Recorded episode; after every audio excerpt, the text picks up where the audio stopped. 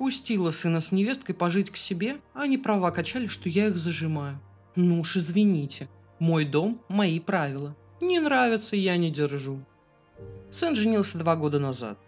Я считал, что в 20 лет бежать в ЗАГС глупо, но меня не послушались, разумеется. Сын решил создавать семью, он ее создал. Квартиру своей мамы я переписал на него еще до свадьбы.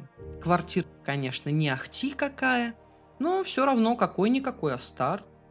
Год молодые жили в квартире, а потом решили вступить в долевое строительство.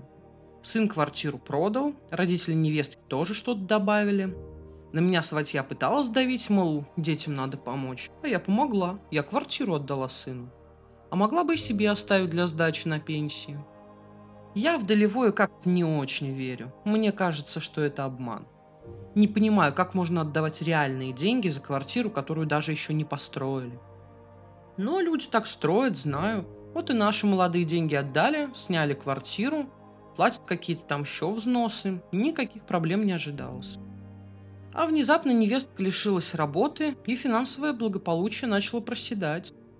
Тогда они и попросились пожить у меня. Я сразу знала, что ничего хорошего не получится. Я себе не льщу. Я знаю, что жить со мной сложно. Но в конце концов, сын об этом тоже в курсе. И раз просится жить, значит согласен. Почему-то к маме невестка не рвалась, не знаю, что у них там. Я с первого дня обозначила, что у меня в доме есть определенные правила, и их надо придерживаться. Например, я спать ложусь в 10 вечера. После этого в доме должна наступать тишина. Сплю я чутко, а если просыпаюсь, то потом уже не усну. А днем у меня фоном всегда играет радио.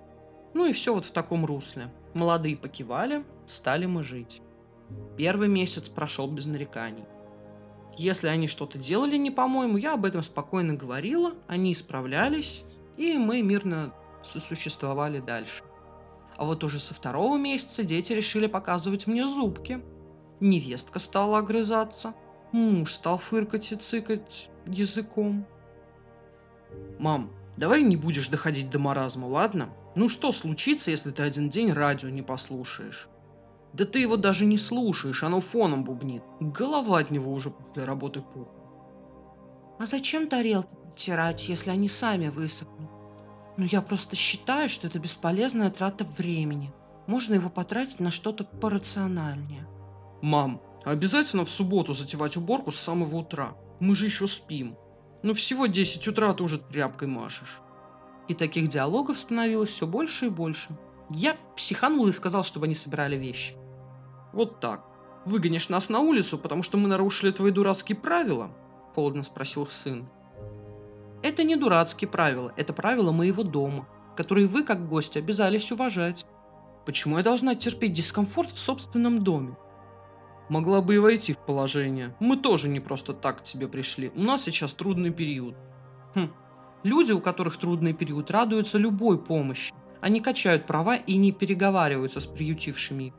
Я тебя сразу предупредила. В моем доме мои правила.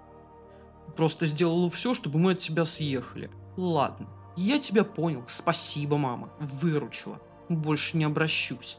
Вызовелся сын и с психом начал собирать вещи невестка присоединилась. Они ушли. И я не жалею о своем поступке. Они попросились ко мне, не я к ним пришла. Не мне нужна была помощь. Ничего противоестественного я от них не просила. Просто соблюдать установившиеся правила, по которым я живу. Возможно, им было некомфортно, но в противном случае некомфортно было бы мне. А я у себя дома хочу чувствовать себя хорошо. Вот будет у них свой дом, там будут их правила. А у меня нечего. А вы бы как поступили на моем месте?